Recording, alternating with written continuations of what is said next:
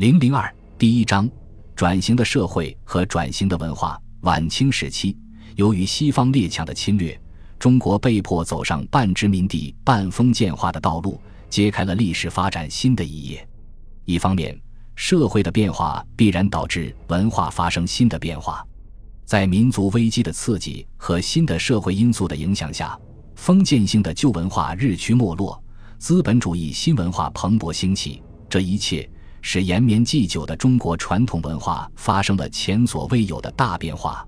晚清文化的变化受到当时社会变革的驱动。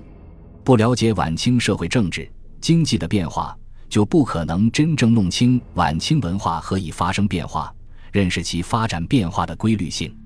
另一方面，晚清文化也不是政治经济的附庸，不是消极被动地反映着当时社会的政治和经济，而是积极。主动地影响着晚清社会，对当时的社会政治经济起着能动的反作用。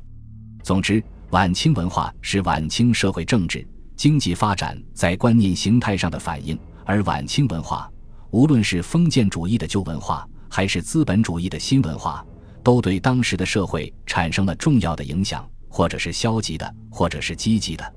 这是研究晚清文化问题首先需要说明的。本集播放完毕，感谢您的收听，喜欢请订阅加关注，主页有更多精彩内容。